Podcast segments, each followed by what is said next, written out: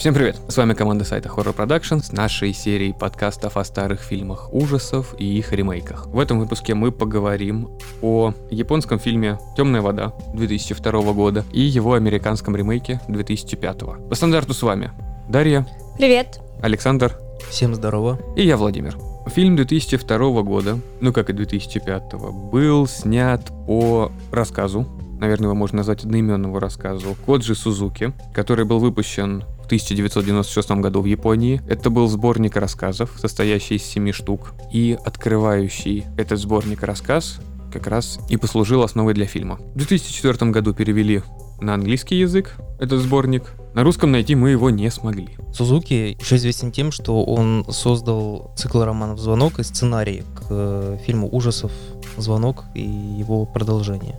Интересно, что еще один рассказ из этого сборника был адаптирован в небольшой фильм и включен во второй сезон сериала «Мастера ужасов». Снят он был Суратой Норио. Все рассказы данного сборника, как можно понять, объединены темой воды. Фильм 2002 года. Кстати, в Японии он вышел в 2001. Уже в мир он вышел в 2002.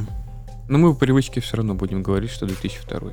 Мы от мирового кинематографа отходим, скорее, чем локального. Фильм Темная вода. Темные воды. Разные источники по-разному называют. На разные переводы. Разные переводы, да. Будем брать условно темная вода. Так будет проще. Да, существует э, много фильмов с похожим названием «Темные воды», «Темная вода», и они отличаются от того, что мы сегодня обсуждаем. Помню, там были и детективы, и мелодрамы. Недавно вот в 2019 вышел фильм «Темные воды» про какого-то адвоката. И когда я искал информацию, мне постоянно по нему информация выдавалась. Про адвоката, который все судился с фирмой Дюпонт, которая выливала всякие отходы в Мы с тобой смотрели водоем. про сковородки. Что? Создатели Тефлона. Тефлон. Что из-за А. тефлона все э, люди травятся и погибают. Но мы разговариваем об ужастике. Этот фильм – история несчастной женщины, у которой была психическая травма после того, как она много лет проработала в издательстве. Ну да, она сама по себе такая зажатая женщина, и у нее было такое вот прошлое.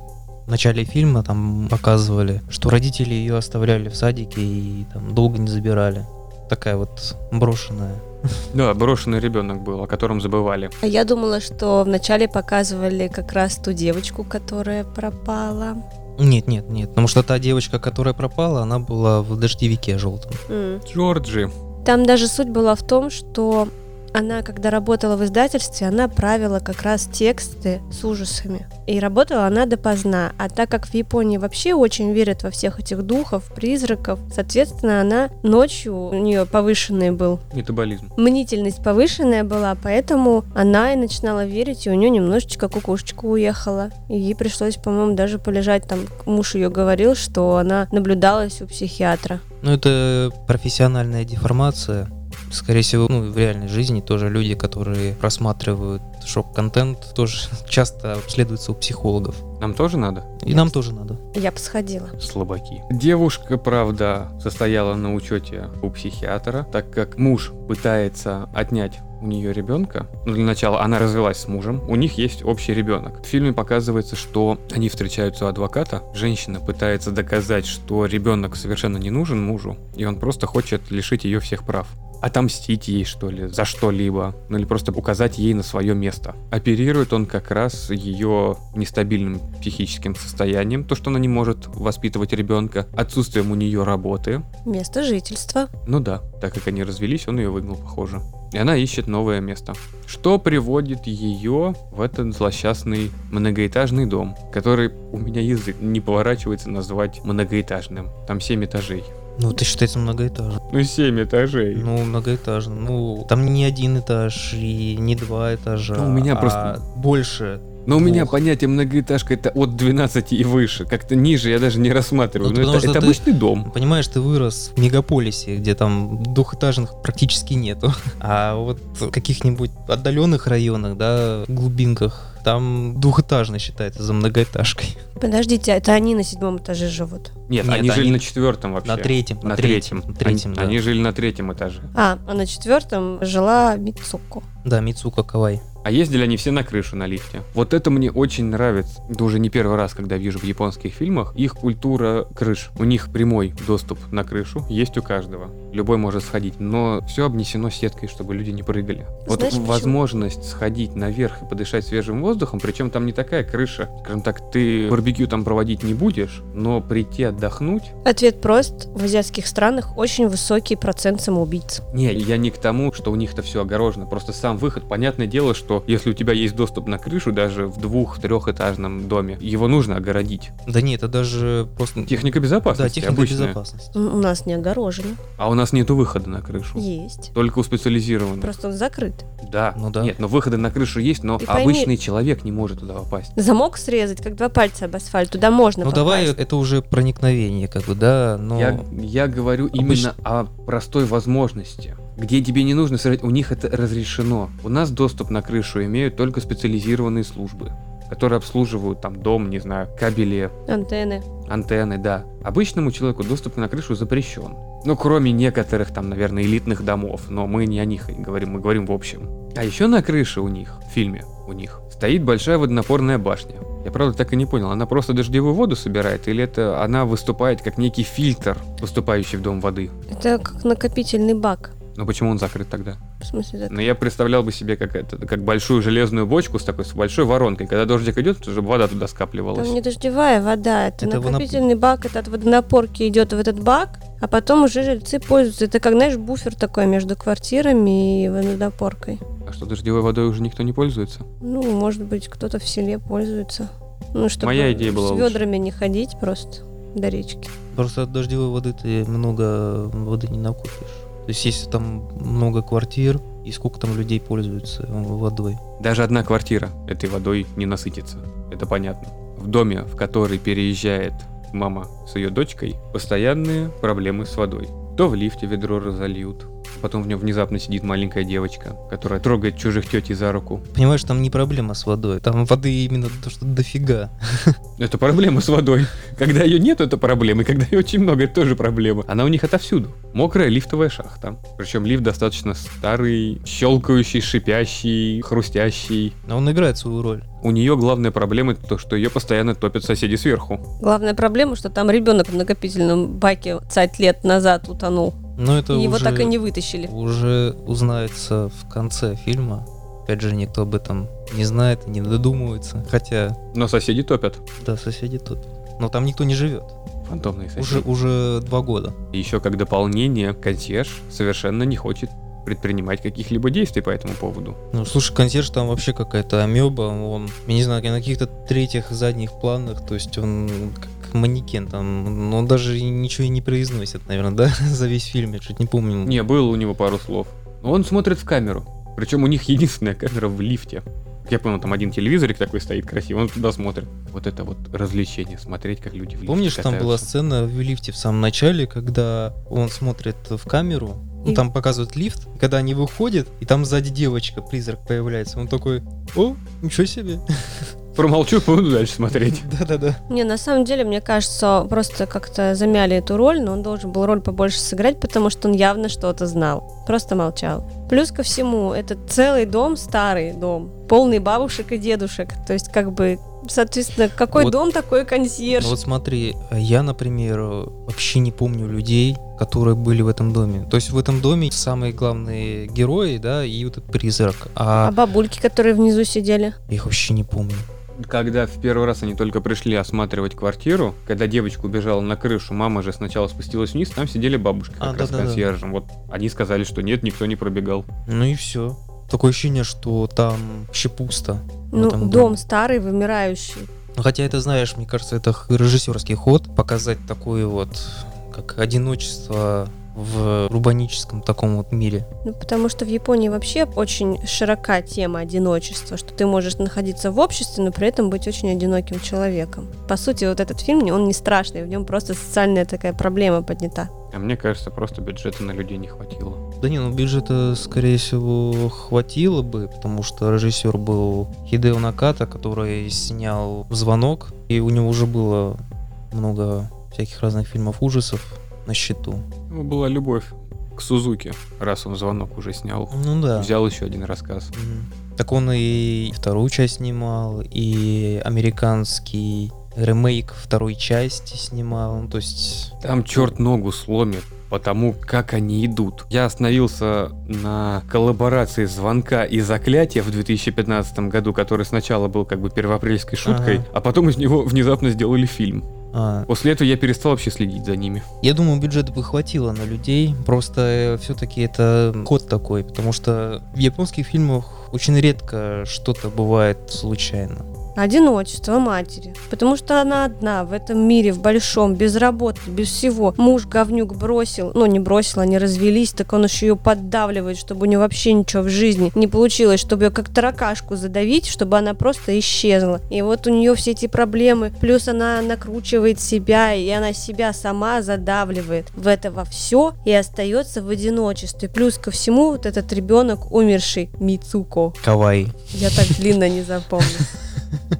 По сути, этот ребенок тоже был одинок, потому что ждал постоянно своих родителей с работы там и так далее, а потом она пропала, ушла куда-то одна. А потом одна оказалась, она одна гуляла, играла вот рядом с этой бочкой накопительной и шмякнулась туда. А родители считали, что она пропала и не смогли найти, в итоге съехали. По сути, это про одиночество ребенка, про одиночество родителей, которые постоянно в большом городе. Это просто одиночество в мегаполисе в большом городе. Плюс ко всему мать Йосими. Она была также одинока в детстве. Она также ждала мать свою из детского сада постоянно, потому что та работала. Она не могла дружить с другими детьми, не могла найти общий язык, ей было сложно. Соответственно, сразу понятно, что все дело в одиночестве. И, видимо, оно передается по наследству. Ее родители поступали очень неправильно. Ведь когда главная героиня переезжает в новую квартиру, буквально на второй или на третий день, когда она пытается налить себе стакан воды, ей в стакан попадает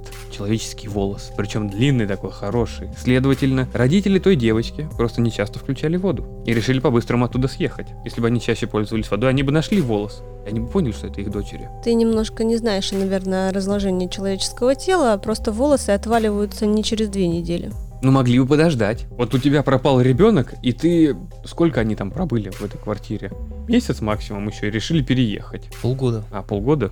Ну вот за полгода что, он бы не разложился? На самом деле меня вообще удивляет эта несостоятельность, неприспособленность к жизни. Вы в своем доме, если у вас доступ есть на крышу свободную всех, вы что там ничего не могли проверить? Тут еще Почему воп- какая-то левая баба мнительная лезет в этот бак проверить? вопрос к полиции, которая при заявлении о пропаже ребенка, наверное, стоило бы по крыше полазить, найти бы рюкзачок. Она туда полезла, потому что у нее были видения. Я понимаю, но все равно рюкзак, если на... Хотя вроде как девочка вместе с рюкзаком-то упала в воду, она как раз за ним потянулась и туда шмякнулась. А видения у нее были, потому что трупной воды напилась. Ну да. Там же фишка в том, что девочка была с такой же судьбой, как и главная героиня, и поэтому девочка как бы увидела, захотела, чтобы главная героиня была ее матерью. То есть с такой же судьбой. Мне кажется, что она как раз увидела, насколько мама пытается разорвать этот порочный круг, когда она не успевает куда-то, когда она пытается своей дочери дать как можно больше всего, даже в новом детском саду. И ей захотелось, чтобы ее родители точно так же делали с ней, поэтому она выбрала ее как свою мать.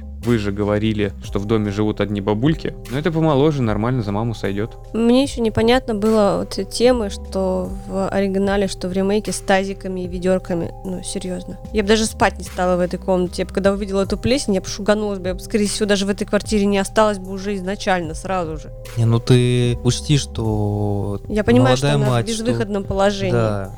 Но извини меня, у тебя детская кровать стоит прямо под этим пятном. Ты как бы нормальная? Давай- Так можно поменяться местами? нами Как бы спи сама под этим пятном, а ребенка в нормальное место положи. Там пятно же было не над кроватью, а рядом с кроватью. Оно в Там. углу было. Да, а потом начинало разрастаться, и там оно все уже. ну. Причем оно было такое маленькое, как будто ведро просто поставили. Но когда ты принимаешь квартиру, не посмотреть на потолок, причем не увидеть это вот. Дочка маленькая увидела, и после пятна как раз захотела там остаться. А мамаша, ладно, она нервничала, это новый серьезный шаг, но хотя бы предварительно осмотреть все, насколько чисто в квартире, наверное, стоило бы. Ее дух загипнотизировал. Не поднимать головы. А, Она как ты. Только ты голову не поднимаешь за счет роста. Не вижу выше лба. ну это только магазинные полки. И кухонные. Ой, да, очень больно. Больно не видеть? Очень больно. В угол столеш... Ой, столешницы Это ж насколько ты маленькая. В угол вытяжки входить больно.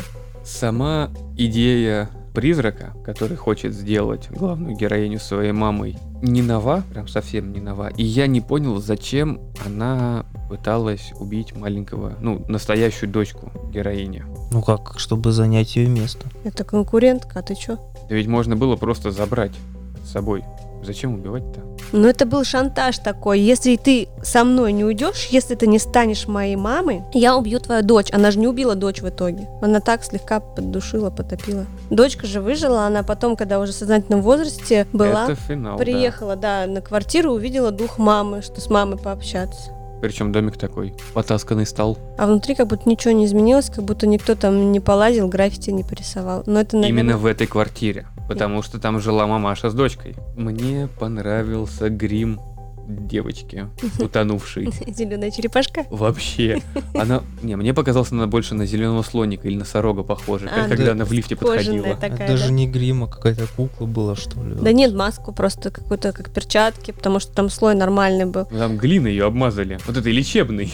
А, кстати, может быть. Пока не засохла, потому что водичкой поливали, чтобы зеленый была. Ну, чтобы немножечко подсыхало, так и трескалось. Вот вроде бы не страшный момент, но пробрал. Мгм. Когда причем никаких резких движений, никакого резкого музыкального сопровождения не было. Просто повернули камеру. Маленький зеленый человечек в желтом комбинезоне пошел обниматься. Он неприятный просто. Потому что она даже, она же не обнялась, она присосалась к ней. Но она ее схватила в тиски, скажем так, и типа не отпущу. А потом утопила в лифте. Утопила в лифте.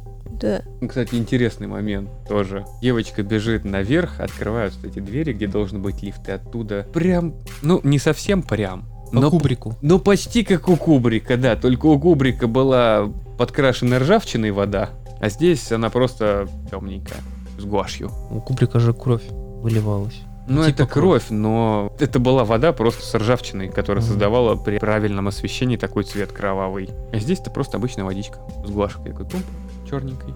Это Грязь. ребенка отмывали. О, взгляд глины. В лифте, как в бутылку налили воды, потрясли, да, с фелькой.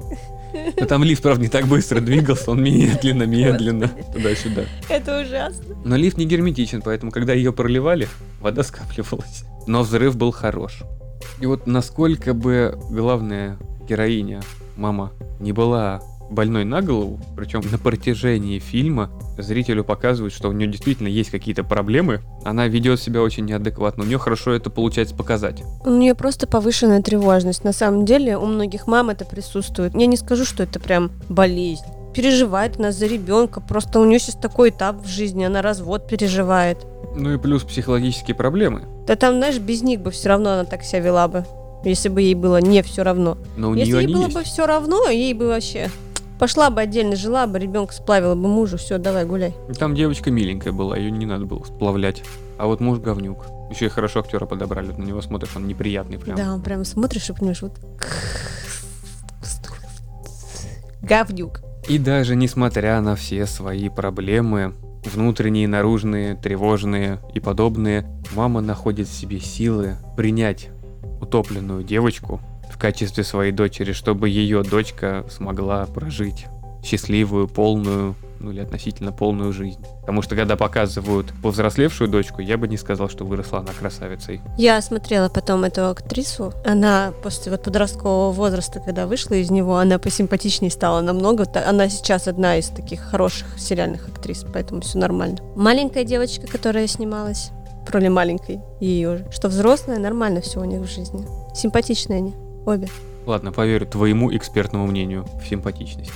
Но я от себя, наверное, добавлю, что просмотр таких фильмов, наверное, даже конкретно вот японского, помогает развиться новым фобиям. Как раз при открытии экрана получить горсть волос, Но это мерзко. это было бы неприятно. У нас и так желтая вода периодически идет. Ты просто закрываешь и думаешь, а, соседи сольют, ладно, подожду. А если там еще волосы будут, это же вообще трошняк. Куски ногтей из-под крана. Уа. Вот тебе и новая фобия. Куски ногтей из-под крана. Это хорошее название для горгрейнд группы. И если японский фильм, ну, снятый по японскому рассказу, и с японской культурой, менталитетом, еще как-то можно смотреть? Нет, его неинтересно смотреть, мне он крайне не понравился. В 2005 году американцы решили выпустить ремейк на этот фильм, в котором играет большое количество хороших актеров. Наверное, поэтому я тогда, примерно в этих годах, как раз в 2000, ну, на скорее нет, где-то в 2010 году я его первый раз смотрел, как раз за счет знаменитых актеров. Я думаю, за счет Тима Рота просто. Да, я его очень люблю, поэтому и, и этот фильм я точно из-за него смотрел. Тим Рота там вообще было Ну, у в обчелся. роль, да. А там главная роль у кого? Только у мамы. Ну да. И у девочки. У Дженнифер Коннелли. Отец, риэлтор, консьерж, адвокат. Они все известные актеры, но у них у всех эпизодические роли, которые не так много. Но вот и консьерж у него все-таки побольше будет, наверное, хронометража, потому что он одна из ключевых все-таки фигур. В ремейке же консьерж, он э, действительно что-то подозревал и не доследил. Он скрывал то, что... Он не подозревал, он наоборот скрывал, он, наверное, скорее всего, знал, что происходит, и поэтому он... Так э, неохотно шел. На ремонты На ремонты. всякие, да. Либо Ну. он мог не знать, но мог подозревать. Ну слушай, мне кажется, он нашел труп этой девочки в какой-то момент. просто решил об этом не говорить. Но тогда непонятно, почему он ее не достал. Почему Понимаешь, он не вызвал э, полицию? А не- потому что его недосмотр все равно в любом случае он виноват. Да. Да. Преступная халатность. Родители девочки, которая утонула, по легенде, отец через две недели после пропажи ребенка улетел на родину в Москву, потому что как раз адвокат разговаривал с его бабушкой, и она сказала, что он живет здесь без дочери. А мать забрали... Психушку. Нет, там алкоклиника, по-моему, на Ну, реабилитацию. В реабилитацию, потому что она была алкашкой. Но она думала, что ребенок с отцом. А он думал, что с матерью. И вот как так вы смогли потерять своего ребенка, когда живете в одной квартире? Но у них семья такая. Они потеряли свою Наташеньку, которая полезла на крышу и утопилась. Зачем ей потребовалось лезть прям в этот водонапорник? Но в оригинале был мотив девочки туда упасть, потому что она уронила сумочку. Ей было интересно, она ну, наклонилась, и рюкзак соскочил. Да, а тут она просто упала. Ну тут тоже непонятно, она упала или кто-то ее туда поместил. Нет, там она упала. Не-не-не. Упала? Точно, вот никаких помещений в баке с водой там не было. Сама упала. Просто актриса так себе. В ремейке понравилось место, вот этот Рузвельт Айленд, который выбрали для проживания матери с ребенком. Это вроде бы и Манхэттен, центр города, но это отдельный остров, на который можно добраться только по канатной дороге. Раньше этот остров был как раз остров тюрьмой. Там жили заключенные, либо дома для психически ненормальных. На острове вырос вот это вот небольшое свое государство. Они его так, по-моему, и позиционируют. Это уже прям многоэтажка. Там 10 этажей. На девятом живет главная героиня, на десятом как раз подтапливающие ее соседи. Римские. Понравилась вот эта фраза. Фраза консьерж, по-моему, ее называл. То, что дом был построен в 1978 году. Дому 30 лет. Нужно менять все трубы. У нас дома с 20-х годов стоят, и там ничего не нужно менять. Они все еще ждут своей реновации. Ну, не все. В некоторых уже давно пора менять, но просто не меняют. Что ж поделать? Просто дома рассчитаны... Ну, у нас дома, когда строились, эти хрущевки, они примерно на 50 лет были рассчитаны. Ну. Это именно 50 лет, вот что все будет хорошо работать. Конечно, это все уже латают. То, что там дома почему-то вроде бы получше построены, почему Ну, 30 лет и все не такие старые, да. У нас вон Да. сталинские дома стоят уже, извини, это 50-х годов, получается. 70 лет дому. Только сейчас проводят реновацию и меняют трубы. 70 лет. Но там немного не пластиковые трубы все-таки стояли с самого начала. Ну, конечно, дорого-богато, чугун. Там нормальная чугунная труба, что с ней будет? Ничего. Не, ну, коррозия, все дела. Ну, может быть.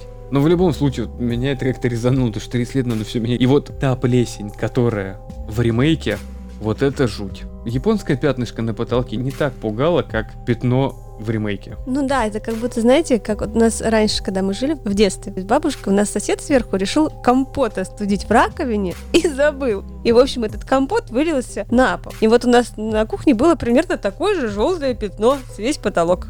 Компотик. А тут прям с плесенью, как надо, черные споры такие. Причем очень красиво показана черная вода. Потому что в японском фильме я не особо либо не обратил внимания, что вода действительно черная была у них. Нет, там черной такой прям воды не было, там просто тетя Йосими пришла, когда сидеть с Икуко. Она сказала, что плохая вода. Она с собой приносила, Мгм. чтобы приготовить девочке покушать. Да. А вот в ремейке там действительно прям черная вода, которая везде. И льется, и брызжет, и течет, и взрывается. Чего там с ней только не было. Но еще один странный момент это поставить детскую кровать и не передвигать ее вот именно под этим Пятном. Это очень Причем странно. момент, когда главная героиня просыпается от того, как ей капает вот эта вот маслянистая такая черная водичка на лицо, это, это очень Так понравилось. это понимаешь, там же две кровати. Ее кровать и детская. Детская под пятном, а вот она просыпается, когда на нее капает, это она уже на своей, когда пятно выросло. Да, там такое Почему ты было. не поменялась со своим ребенком кроватями? Я что-то не поняла. Ну, как бы это нормуль, да? Детский организм, он еще может больше всего Да, принять, переработать. иммунитет сильнее. Да, иммунитет сильнее именно. Больше грязи, толще морда. Именно. Дженнифер Коннелли, сыгравшая роль матери в американском ремейке. По легенде, у нее также психологические проблемы, потому что ее все бросали в детстве и подобное. У нее такие же проблемы с мужем. В общем, сюжет полностью, за исключением там пары моментов, повторяет японский оригинал. Ну, за исключением того, что родители ее бросили просто. Там же у нее мать пила, ее бросили, отец просто забил. И что ее избивали в детстве. Что она была из неблагополучной семьи. Она Ну- еще психовала как раз из-за того, что ей казалось, что муж рассказал дочери про то, что ее мать избивала, и что вообще у нее мама такая была. И она же кричала на него, а в итоге дочке рассказала это воображаемая подружка Наташа с верхнего этажа. И вот, ей, как актрисе, у которой вот такие большие проблемы, я поверил намного меньше, чем актрисе из японской версии. В 2002 году девушка действительно была немного не в себе. Та манера, как она двигалась, что вот с ней происходило, как она себя вела, у нее очень хорошо получилось отыграть. У американцев это просто уставшая, ну немножечко затюканная, наверное, потому что не часто кушает мамаша. Помятая. Уставшая амеба. Да, а в просто Японии именно дерганая. Вот видно, что у нее прям проблемы. Она прям дерганая, она нервная, постоянно на нерве. А тут просто, ну, как бы, ну, блин, я устала, ну, сколько можно. Ну, постоянно спящая.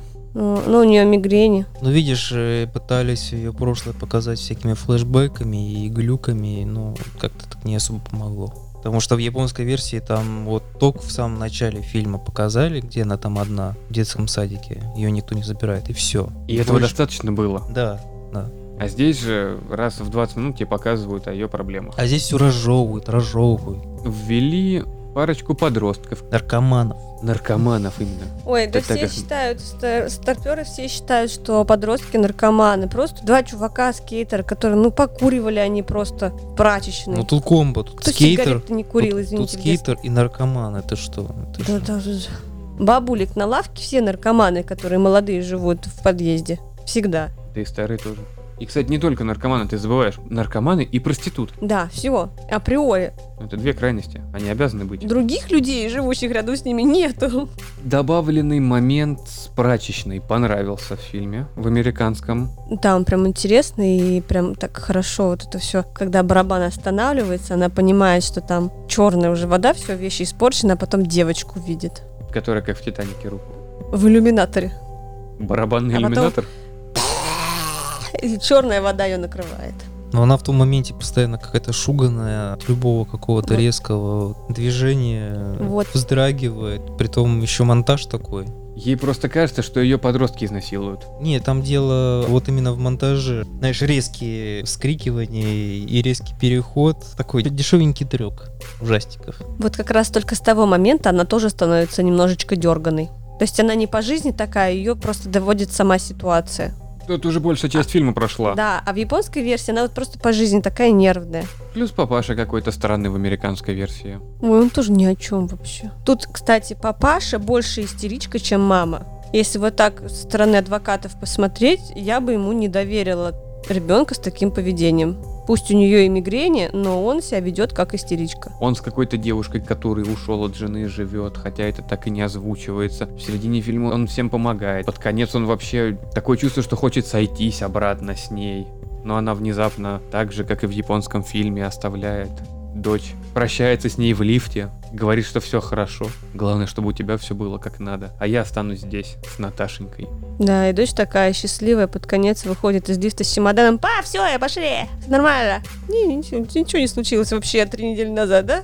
Вообще, ни Мама разу. там утонула, как бы, ее забирали на скорой. Там уже не на Ну, скорой, она, там уже подожди, всё. она в лифте встретилась со своей мамой, та ей косичку заплела. Ну, типа, вот, мать сказала, я Прощальная буду здесь. косичка, да. Я все понимаю, но все равно это очень странное поведение. Рождения ребенка, когда у нее, знаешь, на глазах убили мать, особенно таким странным способом. Сначала тебя утопить пытались, а потом мать снесло раковину и потоком воды, а потом еще и туалет бомбанул в нее. Не, ну можно тут э, принять то, что это все-таки ребенок, и у них немного другая все-таки психика и восприятие. Ну это да. Но вообще в таких фильмах мне всегда было интересно, как полиция, ну вот если вот в жизни такое бы случилось, как полиция интерпретирует вот случившееся, когда заходит и видит просто в клочья разорванную раковину, сортир, и женщина утонула.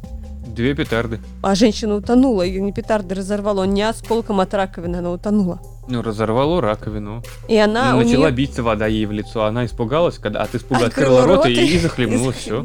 Причем она сначала испугалась, потом увидела черную воду, и там совсем рот открылся. Любую историю можно подвести к чему надо. Слишком сильно вантузом, да? Поработала На десятом этаже. На девятом. Ну, соседи сверху, вантусом. И прорвало весь стояк. Такое чувство, что у тебя вантус, это гибкий шланг, такой, знаешь, метра три-четыре. Который в, в нижний этаж тебе... Ты за- засовываешь его у себя на этаже, а на восьмом чистишь. Нет. Я тебе просто объясню, когда она слишком сильно работала, вода потом, которую она высасывала, хлынула ей в лицо, и она таким образом захлебнулась. В смысле, ты вантусом не, вытас- не высасываешь воду. А ты просто делаешь? двигаешь поток воды туда-сюда, чтобы его пробило. Вантус это просто резиновая фигня такая на палке, ты не высасываешь воду. Ладно, ты... Ты путаешь с большой клизмой, наверное. Причем с мягким знаком именно, да? Да. Клизма. Вот, как раз идея в том, что такой, вот как вантус, а потом сверху такая огромная клизма, и на десятом этаже так бум, фигакнули, и все трубы разорвало Ты же большим знаешь, что- давлением. Как, как ты говоришь, у клизмы вот эта вещь называется грушей. Груша, да. Но у тебя это клизма. Ну, клизма это медицинское название, а груша лабораторная. Клизма это твое название. Так она называется клизма. Без мягкого знака. Какая разница? Не так страшно, да? С мягким знаком. Не в курсе, я и не пользуюсь. Это сейчас современные еще вантусы появились, там, где вот ставишь же резиновая штучка, да, но он как насос. Сначала воздух набираешь, резиновую штучку ставишь, потом пум, таким потоком воздуха, и он выталкивает, проталкивает, типа по трубе. В общем, как итог. Я, наверное, не буду советовать ни один из этих фильмов смотреть. Насколько бы хорошие актеры в американском были, и насколько бы интересный, относительно интересной может быть история в японском фильме, я считаю, что не нужно тратить на них время.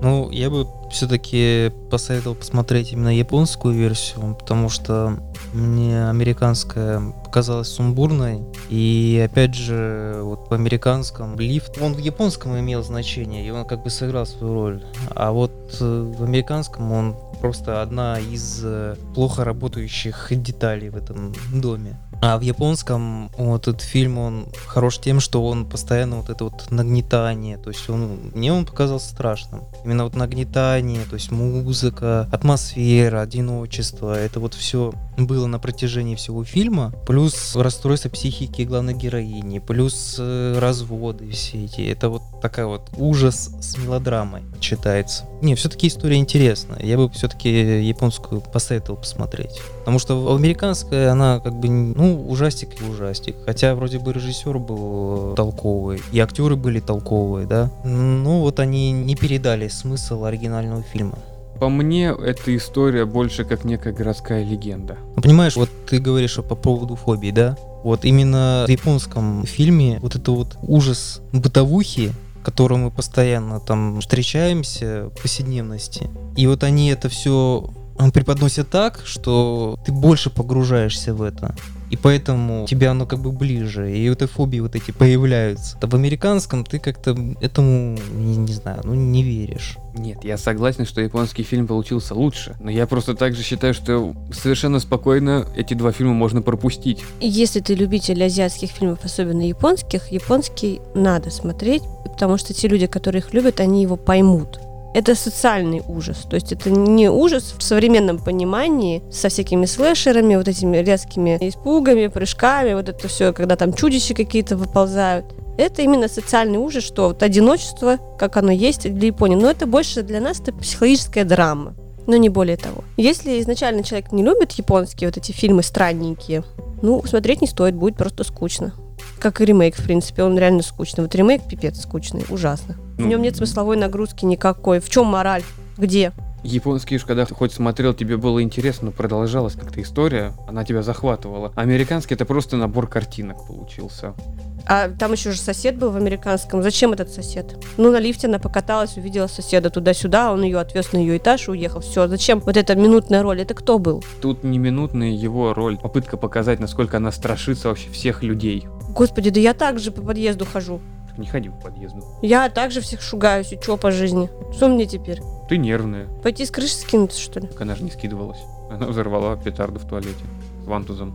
Плюс, кстати, финалы тоже вот разные. Если в японском фильме главная героиня, она как бы попала в какую-то вот ловушку, то есть у нее как получилось, да, ее обманом заманили в этот лифт.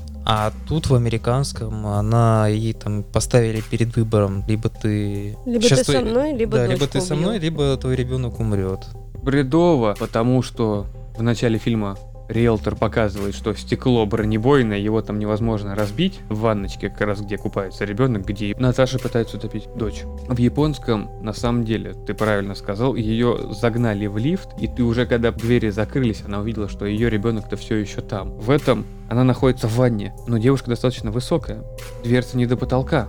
Она пытается ее разбить перепрыгнуть туда, ну, как бы подтянуться, на себя подтянуть. Она не смогла открыть, но выбить в тапочках дверь, которая по факту картонная. Хорошо. Но вот додуматься перелезть в ванну и спасти своего ребенка до момента того, как начали в нее струи черной воды бить. Зачем, кстати, Ваня бронебойное стекло? Ну, чтобы не разбилось, пока ты моешься, ты же постоянно дверью пу, так шарашишь. Но начнем с того, что даже если стекло бронебойное, то оно на саморезах, но никак там не настолько сильно оно не закреплено. Его На можно просто вырвать вот так вот. Можно это списать просто на мистические Да, штуки. что она ногой насквозь не смогла дверь пробить картонную. Я вот смогла случайно Просто в детстве, у нас- проходя мимо. Просто колдунство настолько сильное, что она не могла открыть дверь. Да. Дверь Пробить. просто водой смазали. Иди, ну твоего ребенка пытаются убить. Ты даже видишь, что это дух, ну там дух, не дух, но его пытаются убить. Тебя настолько богатырская силушка должна появиться, что ты, да ты стену голыми руками выкорчуешь, а не это стеклышко разобьешь. Мы тут додумываем, на самом деле. Додумываем. Ситуации разные, люди разные. Но нужно как-то оправдать мой просмотр от этих бесполезных полутора часов. А про бронебойное стекло, то, что ты говоришь, что типа как-то она его феном-то разбила всего. Феном фен не разбился, стекло разбилось с третьего или четвертого раза. Риэлтор много чего там набрал. Так что, может, оно и не бронебойное вовсе. Но разбить она его все равно не смогла. Смогла. Нет. Она просто не успела еще пятый раз ударить. Там же скол был такой нормальный. Ну, Надо было продолжать бить. Она не смогла, потому что там взорвалась дальше раковина, ее снесло потоком, и она утонула. Просто Натаха поняла, что как бы дело дрянь, пора топить.